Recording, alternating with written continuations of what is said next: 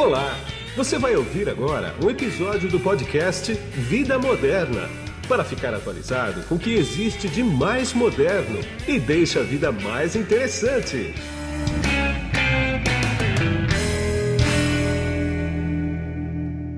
Olá, você que está conectado aqui no podcast Vida Moderna, tanto faz em áudio ou em vídeo, não faz a menor diferença, ou melhor, faz grande diferença quando é vídeo, que é muito mais legal de ver. Mas para escutar dá muito mais mobilidade. Eu estou com quem aqui hoje? Eu estou com o João Cruz, que ele é o CEO e fundador da AI. Tudo bem, João? Como é que você está? Tudo bem, Guido, um prazer. Obrigado pelo convite. Obrigado por sua agenda também. O João não é de São Paulo, a empresa dele fica lá em Santa Catarina, né, João? Floripa. Floripa, oh, delícia de cidade, é. adoro aquela cidade, cara. Já fui muitas vezes para lá. E a gente vai bater um papo aqui bastante interessante, porque o, o João, antes dele ser empresário, ele era esportista, isso que ele vai começar contando para a gente. João, você era esportista, né, cara? Jogador de basquete, né? Como é que foi essa época? Isso mesmo, isso mesmo. Então, Guido, eu acho que começou muito cedo uh, no, no colégio, né? Tentando me descobrir, né? Olhando em volta, né? Família de classe média baixa, meu pai minha mãe sempre fizeram um esforço grande para me colocar num colégio particular, referência lá em Floripa, o colégio catarinense. Então eu acompanhava, né, assim, tinha amigos e tudo mais, e, e, via as pessoas viajando, via elas fazendo as coisas, e aquilo me ajudou muito a querer mais, né, a pensar o que, que eu vou fazer da minha vida. Nunca fui muito bom nos livros, ah. né, então a gente tinha uh, algo que marcou muito para mim, que era as Olimpíadas. Chegava o final tá. do ano e as salas se competiam que entre si. Que ano era isso? 2000, Você lembra? 2000, anos 2000, 2000 99. Tá. E eu tava lá pela sétima, oitava série. Tá. E, e a sala se competiu entre si, a minha sala era mais fraca, né, na, na, nos esportes é. coletivos. Então eu acabei, uh, sempre fui bom no, bom no basquete, em algumas outras modalidades, mas eu me inscrevi no atletismo, tá. em praticamente tudo. Então era 100 metros, 4 por 100, 1.500, arremesso de peso, salto em distância. E eu saí da, daquilo lá com 10 medalhas. Oh, nove de ouro oh. e uma de prata. E eu acabei oh. ganhando de todo mundo que era referência na sua modalidade. Então tinha um cara que era campeão catarinense de 1500. Eu, eu praticamente saí correndo igual um desesperado no começo. Ele até estranhou, eu ia morrer no meio do caminho, mas eu consegui chegar e venci dele. 4 por 100, 400 metros, 100 metros, ganhei de todo mundo. Então ali eu saí meio que entendendo um pouco ao meu respeito, né? Meu, Sim. talvez eu, eu tenha um atleticismo aqui, eu vou ter que olhar para isso. Já gostava do basquete, né? Então, Michael Jordan naquela época tá. influenciando muito, né? E comecei a jogar no colégio e tudo mais, me destaquei, entrei no time na cidade, já peguei seleção catarinense. E aí começaram os convites, né? Eu tinha lá meus 12, 13 anos, Sim. eu teria que vir para São Paulo. Você São já Paulo... era altão assim também, não? Olha, eu não sou alto pro esporte, né? É. 1,83m, eu é. sempre, na época eu era alto, é, mas eu parei de crescer. É, é. e, e aí os convites vieram, vim para São Paulo, Hebraica, entre outros, né? Mas uh, eu acabei não vindo, né? Eu fiquei em Floripa. Nessa época, meus pais estavam se separando, né? E aí minha mãe retornando ao mercado de trabalho, ela foi morar nos Estados Unidos, um ano de faculdade lá, eu fiquei no Brasil, né, eh, morando com meu pai, a nossa relação era um pouco difícil na época, assim, fiquei bastante com a minha avó. Então eu acabei, né, já numa, numa idade difícil de adolescência, andando com amizades erradas, aquela coisa eu estava bem Sim. estagnado. Minha mãe voltou, me viu naquela situação, e, e, ela foi peça-chave nessa virada, que começou essa grande virada para mim, que foi pegar tudo que ela tinha. Ela tinha um Uno na época, um relógio da minha falecida avó, vendeu tudo, me pegou pelo braço e entramos no avião. Ela disse: Cara, vamos para os Estados Unidos, para onde tu quer ir? Para a gente investir no basquete. É isso que tu gosta de fazer, vamos lá fazer isso. Eu vou trabalhar e tu vai entrar no high school, tu vai jogar. Sim. Meu, aquilo para mim era tudo, né? É. Eu tava Uh, obviamente sabendo que eu ia me comprometer para fazer acontecer. E a gente pensou, para onde a gente vai? Olha, vamos, sempre falaram, né? Se for mirar, mira na lua, tira é. na lua. E a gente escolheu a meca do, do, esporte, do basquete lá, que foi Los Angeles, né? Não é uma cidade fácil, obviamente, é. chegamos lá e, e rapidamente a gente entrou num hostel, eu lembro que era eu e minha mãe, num, num quarto com mais de 10 pessoas estranhas e um beliche. Eu é. tinha meus 14 anos, minha mãe acho que tinha minha idade hoje, uns 34. Sei. E, e aí olhar né, uma mulher fazendo todo esse movimento por mim, então aquilo foi uma virada de chave muito grande. Então assim, lá eu era aficionado no negócio. Então assim, eu não tive adolescência, né? Enquanto pessoas da high school saíam, curtiam, faziam Sim. festa, eu trabalhava incansavelmente no meu jogo, né? Então era das 5 da manhã, voltava para casa meia-noite. Então cê, eu me destaquei. Você já tinha o um inglês macarrônico ou inglês? Olha, bacana? eu é sempre é fiz inglês, mas chegou lá parecia que eu nunca tinha feito, né? Sim mesmo. E aí, é. no início foi, foi difícil, mas uh, rapidamente começou a fluir, né? Então, Sim. não fizemos amizades com brasileiros, isso Sim, ajudou. isso ajuda muito. É. Então, a gente só ficou ouvindo inglês americano e tendo amizades americanas, isso ajudou bastante. E aí, uh, foi assim, uh, minha mãe pegou um emprego, o primeiro emprego foi no McDonald's, né? Trabalhando de caixa. Depois ela foi para uma liquor store, que a gente acabou vindo morar no lado. E a nossa vida era essa, era uma luta, né? Eu tinha lá, eu lembro até hoje que eu tinha 10 dólares para comer o dia inteiro, né? Então, Sim. praticamente comi fast food minha vida toda lá. Isso prejudicou um pouco minha, minha carreira atlética, mas era o que a gente tinha. Né? O que daria e... hoje 50 reais. Né? Quer dizer, é. com 50 reais para ser um atleta não dá para comer muita exatamente. coisa. Não. É. Mas foi a, foi a melhor experiência da minha vida, eu voltaria, faria tudo de novo. Na realidade, me destaquei muito lá fora, acabei me machucando, machuquei o joelho, então ah. isso me atrasou bastante, né? No final, uh, eu fiz uma cirurgia, peguei uma infecção hospitalar em 2005, é. que se chamava MRSA, né? Matou 60 mil pessoas, era uma super bactéria. Nossa! E aí a gente foi descobrir que não foi na cirurgia que eu peguei, foi antes eu costumava treinar ah, muito na praia. Sim. E aí um dia eu peguei um, um, bicho do pé na praia e eu vi que era um furúnculo que saía no dedo assim, depois explodia, parecia um vulcão. Oh, e aí eu associei hum. ao que eu estava tendo depois nessa infecção, que aí começou a dar no corpo todo, na boca, no Nossa. braço. E eu é. fiquei debilitado. Era uma cirurgia, uma artroscopia, eu deveria ter voltado em um mês, eu fiquei seis meses de cama para me recuperar. Então, assim, foi uma, foi um, uma fase obscura. Complicada, né? Mas uh, saí dessa e rapidamente, então, eu estava um pouco desmotivado com o esporte, né? Naquela época, a gente Imagina. também já há muitos anos é. lá, como imigrantes, a gente sempre se sente fora de casa, né?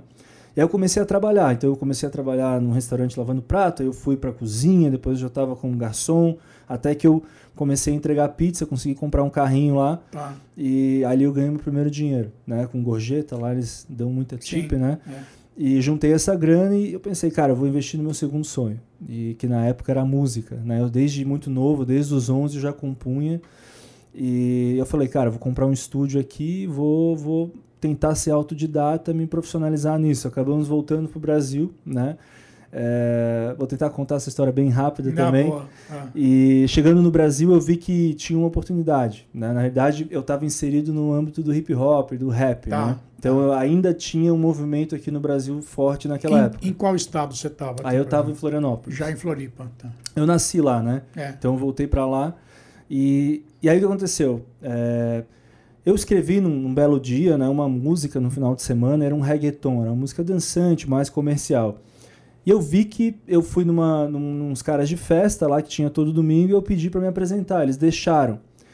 E aí foi muito bem. Eu fui cantando no meio da festa, a festa abriu, no final todo mundo aplaudiu. Eu pensei, meu, acho que dá para fazer isso aqui, né? Liguei para um amigo meu aqui nos Estados, aqui nos Estados Unidos, lá nos Estados é. Unidos, é. que era o, o cara que jogava comigo. Ele tinha um vozeirão, o Desmond. Eu falei, cara, tu tem que vir para o Brasil. Tem uma oportunidade aqui pra gente. A gente vai fazer um grupo e nós vamos ganhar dinheiro aqui, porque não tem nada parecido. Nós vamos fazer um som que é português com inglês e vai ficar demais. E o cara junto tá louco, eu nunca cantei, né? Fala, cara, vem pra cá compra passagem, vem para cá que a gente se vira. Ele veio, ficou seis meses lá, a gente gravou um álbum, a gente fez, se apresentou, abriu shows internacionais, fez bastante, mas a gente de novo ficou em Floripa. Então Floripa Sim. tem muito isso, né? É. Quem se destaca lá tem que vir para São Paulo. Sim, Conheço caras é. muito bons lá que ficaram para trás porque não, não fizeram esse movimento. E aí, de novo, eu me vi estagnado, né? Ele acabou voltando e tudo mais, para te ter noção, eu estava com meus 24 anos, é, trabalhando no shopping, na Lacoste, na Osklin, vendendo roupa, né? Hum, trabalhando de domingo é. a domingo para ganhar 700 reais. Então eu tava... Sim. E o que foi difícil para mim, eu sempre falo isso para as pessoas, é que eu sempre, independente do que eu estava fazendo, eu sempre tentei ser o melhor naquilo que eu estava fazendo e sempre tá. me destaquei. Então eu estava no momento realmente de fundo do poço ali, né? Não desmerecendo quem trabalha nesse segmento, mas é, eu sempre mirei muito alto e fiz por onde, né? Então eu estava me sentindo no fundo do poço quando eu comecei a ficar. Uh, e eu sempre fui um cara que me indaguei muito. Então, assim, olhava empresas de tecnologia nascendo lá em Floripa e eu perguntava: meu, como é que esses caras fazem isso, né? Como é que eles têm uma ideia? Como é que eles materializam, contratam desenvolvedores? Como é que eles botam isso para rodar? Então eu sempre me questionei muito. E aí eu fui e fui fazer um curso de programação em Java no Sebrae. Tá. No Senac, desculpa. É, fiz o curso, no final não consegui nem completar lá o Hello World, né? É. Aí eu vi, isso aqui não é para mim também, né? Hello World é o WordPress. e, e saí do curso pensando, meu, e agora? Né? Fiz isso aqui, achei que era um segmento em ascensão, vou ganhar dinheiro, é. tô, tô mal aqui.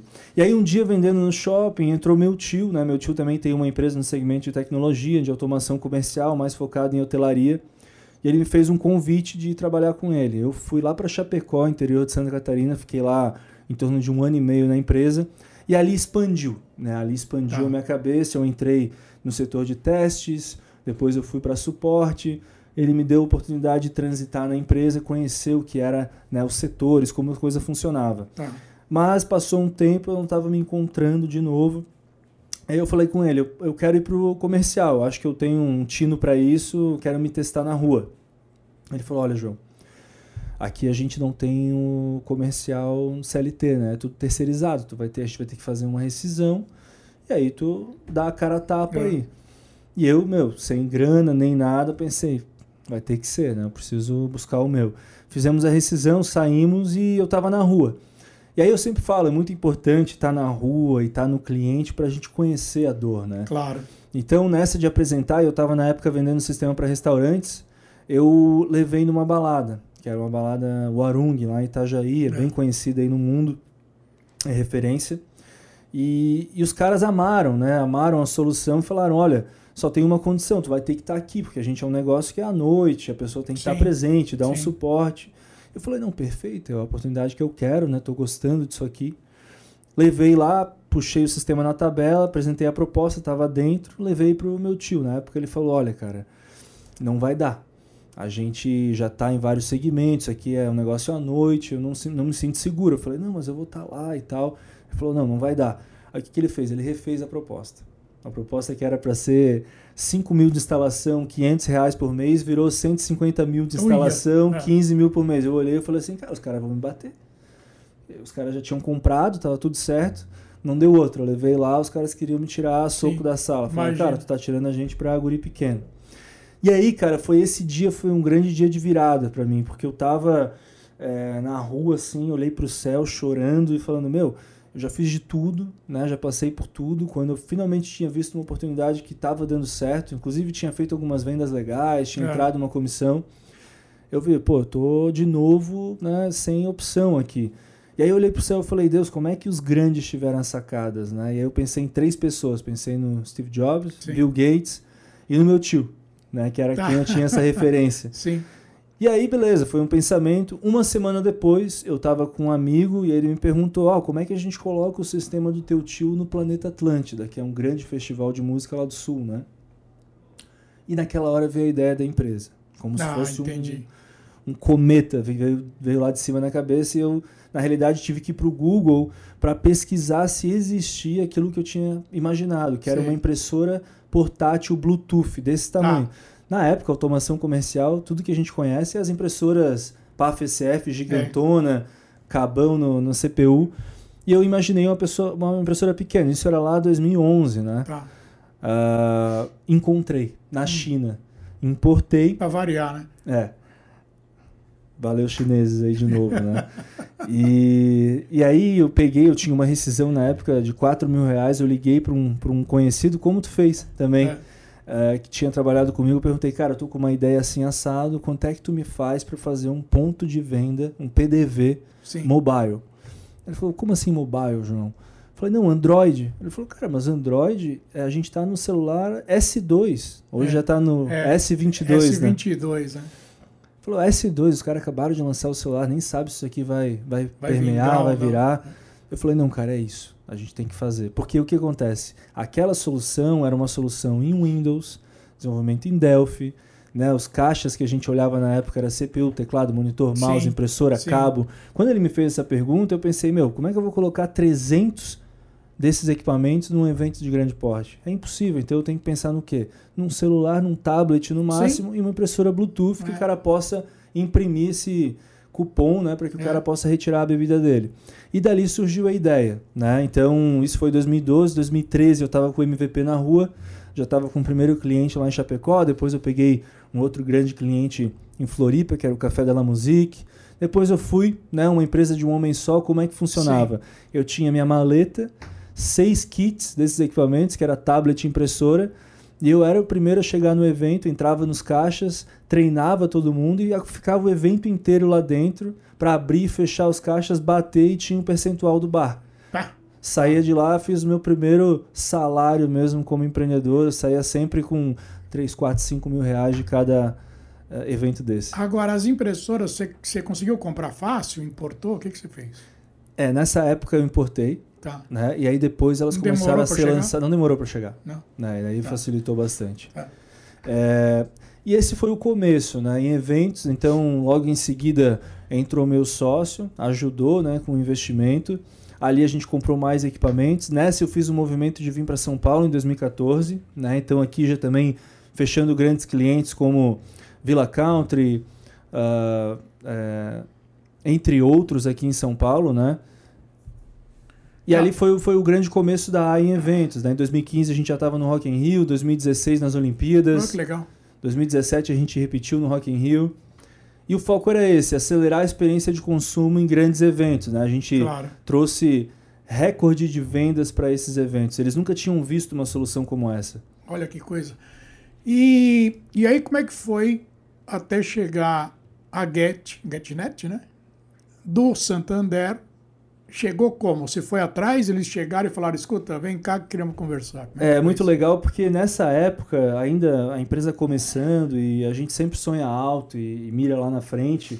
Eu sempre falava, cara, isso, isso tende a gente virar banco, porque é. eu tenho a venda do estabelecimento. Vamos dizer, se eu, se eu for para o varejo, Sim. a gente sempre teve essa ideia de que a gente tinha que também ir para o varejo. Né? Só que tinha um fator limitante que era o, o, os nossos devices. Né? Então, sim, sim para eu poder vender online para um cara, o cara tinha que comprar o celular num lugar, a, a impressora no outro e a maquininha MPOS de pagamentos em outro. Então Sim. era difícil escalar nesse modelo. E a gente olhava o mercado americano e já tinham empresas como Square, Sim. Clover, enormes, é. enormes e fazendo esse modelo do all-in-one, né? um é. único device. E no Brasil isso chegou tarde. Chegou final de 2018, mas a gente já foi a primeira empresa a fazer um teste de conceito com esse equipamento. Já foi tá. num evento de 60 mil pessoas Olha. no Allianz Parque, tá. da Shakira e do Roger Waters. Tá. Foi o nosso POC. É, quase morremos lá, porque a gente estava testando, a adquirência também testando a máquina, mas no final deu tudo certo. E a gente foi os primeiros a colocar. Então 2019 foi um ano que a gente performou com esses equipamentos. Tá. Né? E a gente apareceu muito, tanto em eventos quanto já entrando no varejo. Hum. Foi um ano que a gente entrou, por exemplo, na Dengo Chocolates, que é hoje um dos nossos principais clientes aqui, é de um dos principais acionistas da Natura, uma empresa que está nos principais shoppings do Brasil, sim, mais sim. de 40 lojas. É. E foi muito legal porque o Estevam, que é o CEO lá, é um cara visionário e quis investir nesse modelo Apple-like. Né? Eu acho que tu já deve ter estado já. numa loja da Apple americana e lá não existe o caixa é, físico. Eu né? não só tive numa Apple americana, como no dia que Steve Jobs morreu, eu estava dentro da Apple. É mesmo? Em 2011. Olha é. aí. E aí é, é, é, muito legal tu poder chegar numa loja ser atendido pela mesma pessoa. Né? Então é. ela entender a tua necessidade, você no final pagar, receber a nota e ir embora. Né? Então ele falou: Eu preciso disso. E ele tinha lá um caixa físico na loja que nos dias de feriado, Páscoa, por exemplo, atolava a loja, Sim. ficavam filas quilométricas. Então, isso aconteceu muito natural, assim. Eles nos deram a oportunidade de pilotar um quiosque e a gente sabe como é que é esse segmento, né? Tu tem que leva dias para implantar, Sim. semanas, meses Sim. às vezes. E a gente fez isso tudo muito rápido. A gente fez em 48 horas, Nossa. o quiosque estava rodando. É e eles viram isso, né? Meu, que solução simples, fácil, intuitiva e que equipe comprometida e rápida. Vocês conseguem fazer isso e tombar tudo antes da Páscoa? nós estávamos em março, né? Acho que a gente pertinho tinha ali pertinho. Né? A gente conseguiu fazer todas as lojas em três semanas. Puxa vida. Então ali a gente realmente fidelizou muito, a gente está até hoje lá, são três anos depois, uma grande parceria aí. E, e a gente trouxe muito para o Brasil, para os varejistas, esse conceito de lojas da Apple, né? Sim. Da, do fim do caixa físico e de uma solução Sim. mobile. Aí a gente começou a aparecer. Então tá. a, a Dengo, né, uma loja que, claro, tem um perfil de consumidor mais nível elevado. Então, muitas dessas empresas, assim, do segmento de adquirência, do segmento bancário, uhum. Iam naquelas lojas e iam nos eventos também. Entendi. E aí começaram os convites. Ah, venham para cá, venham nos conhecer. Então, a gente praticamente sentou com os maiores players, maiores Sim. bancos do Brasil, de 2019 até 2020, até que veio o primeiro convite, né? Uh, infelizmente não posso mencionar o nome, mas não, é de um grande bem. player. É. Uh, sentamos com a equipe de M&A e eles vieram, não, a gente gosta muito do trabalho de vocês, vocês a gente né, quer fazer uma proposta. E a gente falou, a gente agradece, mas infelizmente não é o nosso momento. A gente está no melhor momento da AI, né? Então a gente quer propor uma parceria. Tá. O negócio da AI é aquilo que eu te comentei, a gente também, por muito tempo, ainda é uma empresa que também é tecnologia e logística por conta de Sim. equipamentos, né? Então eu falei para eles, olha, é, eu na época tinha só, só mil equipamentos. Né? E tá. eles falaram, tá, quantos tu precisa? Aí eu pensei, meu, é agora, né? Será que eu falo só mais mil, mais dois mil? Eu falei, cara, a gente precisa de 25 mil. Olha. Aí o cara quase caiu para trás, né? 25 mil, né? Eu tenho subadquirência aqui dentro que não tem nem 10. Né? Quem são vocês, né? É. Ele falou, cara, é isso.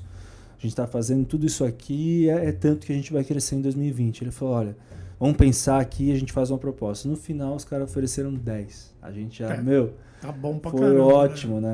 né? Isso foi parcelado, então assim, a gente criou metas, né? Claro. Então era 3.500 máquinas que vinham para nós. Foi muito engraçado porque chegou um caminhão lá na empresa, não entrava na rua. Uia. E aí eu tive que descer a empresa toda para carregar a caixa para cima.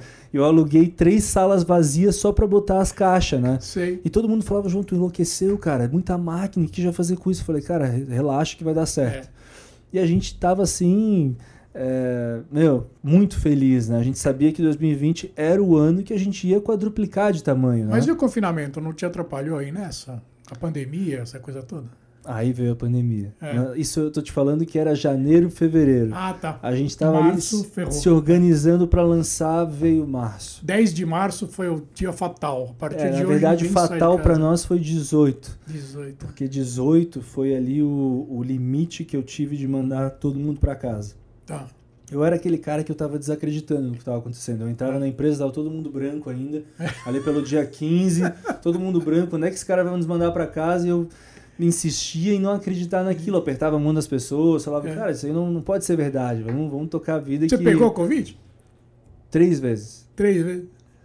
E aí, todas leves, graças a Deus. Claro. É, mas é um, é um bichinho diferente, é. deu, deu pra sentir que é um bichinho diferente. É, o meu não foi não, o meu foi 40 dias internado, cara. Meu Uma Deus, semana cara. de UTI, mas tô aqui, né? Graças a Deus. É, foi no comecinho do ano, 23 de janeiro, internei e saí dia 3 dezembro, de março. É a segunda vez é. que foi mais forte. É. Agora essa última, a Omicron, foi, foi mais leve. É. Mas fico feliz, hein? deu tudo certo. E aí, uh, dia 18, todo mundo foi para casa e esse foi meu presente de aniversário. Eu faço aniversário dia 19 de março. Então, ah. Então, 19 de março, eu acho que foi é. talvez a porrada que a gente levou é. ali, eu caí de cama. Talvez essa foi a minha primeira vez de é. Covid. 40 de febre, falta de ar, amidalite, era tudo. Tudo fechado. Eu lembro que foi até num grupo do prédio que um médico do prédio me, me conseguiu a receita lá da azitromicina e eu tomei, melhorei e, cara, voltei pro jogo, né? Voltei claro. pra empresa vazia. Claro para começar o que aquilo que eu te contei antes também, tipo, uma empresa que já estava com seus quase 100 funcionários, crescendo de forma orgânica, e agora a gente tem que praticamente desligar 85 deles, né? E é. 15 deles ficar ganhando metade de um salário. A gente, faturamento da empresa caiu 95% da noite para o dia. Pois é. A gente ficou vivendo né, de, do caixa que a gente tinha, depois a gente foi para empréstimos é. e a gente foi assim até agosto de 2020, quando o mercado começou a voltar, é. e a gente tomou talvez a maior decisão de todas, que era pivotar. Sim. Nós finalmente íamos pivotar o segmento, então a gente não ia mais olhar para trás para eventos, a gente ia mirar no varejo Sim. e a gente ia cair de cabeça. E foi o que a gente fez, é o que a gente vem fazendo até hoje. É, e isso foi, claro, também um grande aprendizado para nós, né? E aí vai, volto para te responder a pergunta. Então, uh, todo aquele movimento que aconteceu em 2019, a gente apareceu muito. 2020, pandemia. E aí, os players que realmente estavam mais uh, na mesa, a gente estreitou a relação ali no meio da pandemia. Tá. E a gente veio, claro, a fechar com a Get aí. Sim. O sign da operação foi em maio, o closing foi em agosto. Maio de 21. Maio de 21. É. E o closing da operação foi em, em agosto. Então a gente é. fez um ano agora é de, um ano, de fusão. Né? É, Claro, a gente tinha opções, né? Sim. Mas a gente estudou bastante com quem a gente queria casar e estar. Claro. É, hoje a, a Get, né, o Santander é uma empresa que está no mundo todo, né? Então a gente olhou muito para isso, né? Como que a gente pode ajudar. E esse foi o motivo da aquisição, né? Trazer produto de valor agregado para a base né? e para o mercado. Né? Agora, então... você atua no mercado que é bastante interessante, que é o mercado soluções tecnológicas para o mercado informal e pequenas empresas, né? Quer dizer, como é que o mercado informal ele, ele consegue andar, ele consegue fazer negócio, ele consegue te pagar, por exemplo? Olha, ótima pergunta. E quando a gente, contando um pouquinho dessa história de sair de eventos, de entrar no varejo em grandes contas é. e, e, entender que a gente uh, poderia né, ter um propósito, uma missão, no long tail, na cauda longa, na cauda base. Longa, né? famosa cauda longa. É. E entendendo que é um perfil sociocultural mais baixo, né? entendendo que o nosso ticket médio com certeza vai cair muito, sim, sim. Né? entendendo que vai, vai nos custar chegar lá, mas entendendo ao mesmo tempo que tem uma grande oportunidade, porque também as empresas um pouco fogem de estar ali por todos esses motivos claro. que a gente falou. Claro. Né? E a gente olhando para o nosso produto dentro de casa, a gente começou a olhar um pouco desse ICP, né, desse perfil desse cliente e entender que nós poderíamos ser a primeira solução para ele. Porque tá. ele é um empreendedor que muitas vezes ele é aquele cara da pastelaria que tem que fechar a porta do estabelecimento para ir no banco pagar uma conta. Sim, ele está sozinho. Exatamente. Então, ao mesmo tempo, ele não consegue ir na internet, às vezes nem sabe o que procurar é. para auxiliar é. no dia a dia dele. Eu passei muito por isso, porque eu fui um empreendedor que começou a fazer um negócio sem muito background. Sim. Eu fui atleta, fui músico e comecei a empreender. Sim. Então, eu não tinha nada de gestão, nada de administração, fui aprender na marra né? E, e com um tempo também, porque eu também era aquele cara que fazia tudo na operação. À medida que eu fui conseguindo ter pessoas e ganhar um pouco de tempo, eu fui Sim. investindo também para me aprimorar nesse sentido. Mas, é, e olhando tudo isso, muito do que eu passei, eu olhei, cara, deve ter muita gente que precisa exatamente daquilo que eu precisei. Claro. E entregar para eles uma solução que, na verdade, vai ser um braço direito para auxiliar eles no dia a dia, sair do papel e caneta, sair da planilha, sair só da moderninha que faz pagamento e no Sim. final do dia não te entrega dados. Pois é. Né, não te entrega é. previsibilidade é. do negócio, é. a gente entendeu que a gente tinha a solução ideal para esse cara. E hoje a gente está muito pautado nisso, né, em apoiar pequenos empreendedores na jornada inicial dos negócios deles com uma solução de vendas presencial né, que eleve ali o negócio dele. É, esse cara tem um, esse empreendedor, empreendedora tem uma grande vantagem que já nasce digital, né? Muitas vezes. Ao contrário de muita empresa em que tem uma cultura que você tem que quebrar antes de começar a vender qualquer coisa, né? Muito bem dito, muito bem dito. Claro que a gente foi entender que esse cara ele tem dois perfis. Tem o cara que tá na internet, ele é mais instruído. É, sim, sim. E tem um cara que nem na internet é, ele tá. tá é. E aí o que, a gente está fazendo para conseguir chegar nele? A gente está fazendo um lançamento que é e a gente já tinha cases dentro de casa que são parceiros que representam o nosso produto, tá. revendas. Então eles além de vender, eles implantam e dão um suporte de primeira linha. Entendi. E a gente está expandindo isso muito rápido. Afinal a gente tem um país aqui com 15 milhões de pessoas Sim. fora do mercado de trabalho. É. Então essa é uma grande oportunidade para os caras buscarem né, a sua liberdade financeira. Sem dúvida. Hoje eu tenho Uh, um amigo até que começou comigo e ele saiu do zero a um faturamento de quase meio milhão. Olha. Uma empresa de mais de 10 pessoas tá. só trabalhando com AI. Entendi. Então ele é o nosso grande case nisso tudo e, e, qualquer pessoa hoje pode se espelhar na história dele para também crescer e buscar o seu. É um cara que entrou também sem conhecimento nenhum e hoje tem um sucesso incrível lá. O, a área dele é no Rio de Janeiro, está fazendo história lá. Agora me diz uma coisa, uh, uma das tuas opiniões, um dos teus das coisas que você mais gosta de falar é o seguinte, que as inovações apontam para o fim do caixa físico, né? Fim do, do famoso caixa mesmo físico, Exato, né? exato. E tem, eu li uma pesquisa faz antes da pandemia um pouco, dizendo que a automatização de caixas no supermercado dos Estados Unidos até 2032 vai ser praticamente 100%. E eles estão desesperados porque eles não sabem o que fazer com essa mão de obra toda, porque é o segundo setor que mais emprega nos Estados Unidos. Né? Aqui no Brasil também, se você pensar, caixa de qualquer estabelecimento é muita gente. Né? Ah, eu não estou querendo dizer que a tecnologia vai roubar emprego, não é isso, tá? Mas como é que você vê realmente isso? O fim da caixa, do, do caixa físico, por exemplo. Olha, Guido, eu acho que é um caminho sem volta. A gente já um ótimo exemplo supermercados, né? Acho que É. lá nos Estados Unidos ainda está mais à frente. Isso, Amazon tá, Go, por jeito, exemplo, é, né? é. Que você entra, tem ali um aplicativo, mas as câmeras, né? Muitas câmeras te reconhecem, reconhecem o que Isso. tira da prateleira e no final É. tá pago, né? Claro, um custo muito alto e inviável hoje para É. um, uma rede ter. Mas aqui no Brasil os próprios Principalmente totens... o RFID, né? Que a etiqueta ainda é cara, né? Quer dizer, para produto unitário, né? Para caixas, para embalagens maiores, não. Mas para o unitário é ainda é caro. Eu acho que quando isso baratear vai ser uma revolução, né? Tu poder jogar tudo no carrinho, passar embaixo Pois de um é. scanner, como se É. fosse esse de metal. A mão, de, E- a mão de obra maior vai ser tirar do carrinho, botar no carro, chegar em casa, tirar do carro, botar no carrinho e botar na. Exatamente. Mas eu acho que isso já é um movimento que está acontecendo. A gente acompanha a implementação dos totens em supermercados Sim, e, sim. e ajuda, né? Ajuda. Acho que fila de supermercado é uma dor para todo mundo, É, né? é, é, e quando é. tu vai pegar menos itens, tu pode correr para um totem, é Pode, ótimo, é. né? Então eu acho que com certeza é um caminho sem volta. E, de novo, eu acho que é, o poder de compra cada vez mais vai estar na mão do consumidor. Ele que vai dizer como ele quer comprar, né? Então, ah, muitas vezes eu vou poder, como ah, vou comprar de casa, como você me deu o exemplo ali das americanas, que tu compra e depois retira nas É. americanas próximas da tua casa. Eu acho que vai ser muito isso.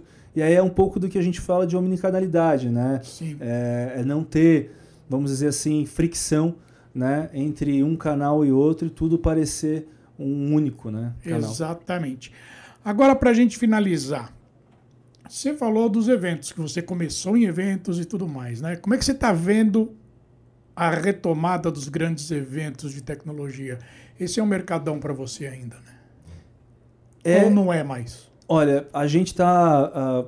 eu sempre falo, a nossa estratégia matriz hoje, a gente está muito pautado em escalar o negócio numa solução SaaS, em que o cliente possa comprar digitalmente, possa se Tá. autosservir até a percepção de valor que é a venda. Né? Sim.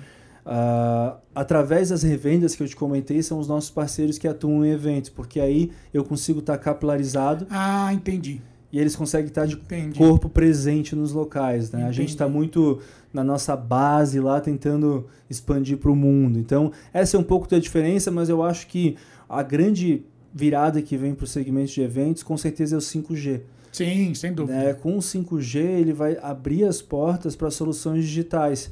Que hoje, por exemplo, tem essa dificuldade dentro de um evento com sinal. É. Então, ah, tu pensa na facilidade que seria tu chegar num evento, escolher um local para sentar, bipar um QR Code, Sim. selecionar o que tu quer no catálogo, pagar, isso cair numa central de pedidos, o pessoal preparar a tua E comida, te tua bebida lá. e te levar lá. É. Né? Então, nós temos essa solução também, mas a gente nunca conseguiu efetivamente Tá, aplicar claro. ela pela dificuldade com infra. A infra sempre foi uma grande dificuldade É, em eventos, né? exatamente. Até mesmo para as máquinas de cartão com 4G. Sim, sim. Então, o 5G acho que vem para impulsionar É. isso aí. Exatamente.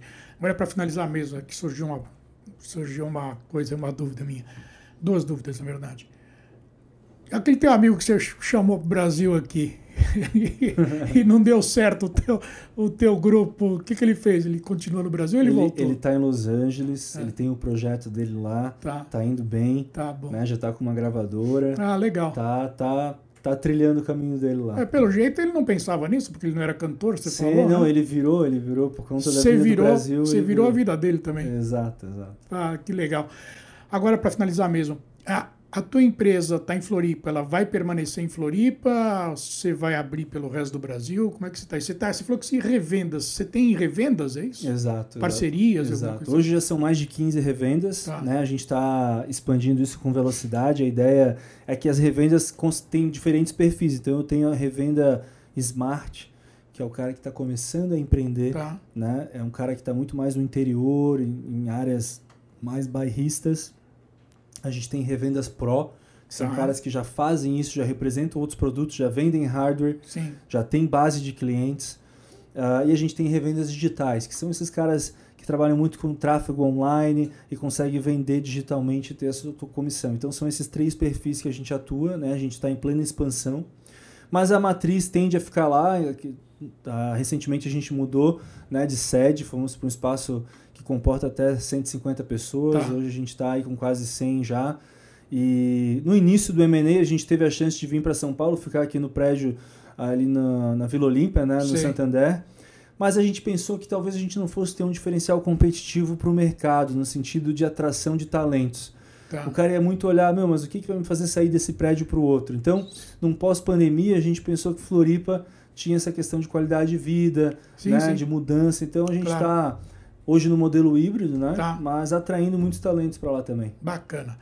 Cara, eu quero agradecer bastante o teu tempo comigo aqui. Eu sei que a tua agenda é concorredíssima, bem apertada. Você separou esses minutos para mim. Muito obrigado, viu? Pô, obrigado a você, Guido. Prazer estar aqui. Quero e... voltar no estúdio novo também. Voltará também. Muito obrigado. E aqui é Guido Orlando Júnior, diretor de conteúdo e editor do portal Vida Moderna, que você acessa em www.vidamoderna.com.br e lá você pode ver esse podcast aqui tanto em vídeo quanto em áudio, que também estão nas principais plataformas e agregadores de podcast do mercado. E eu não posso me esquecer do meu grande amigo Marco Lagoa, que é o dono da Whitec, que é a minha parceirona aqui nesse estúdio do podcast. Tchau para vocês, até o próximo. Você acabou de ouvir um episódio do podcast Vida Moderna. Assine grátis nos apps Spotify, iTunes Deezer, Tuning, Google Podcast e Android Podcast.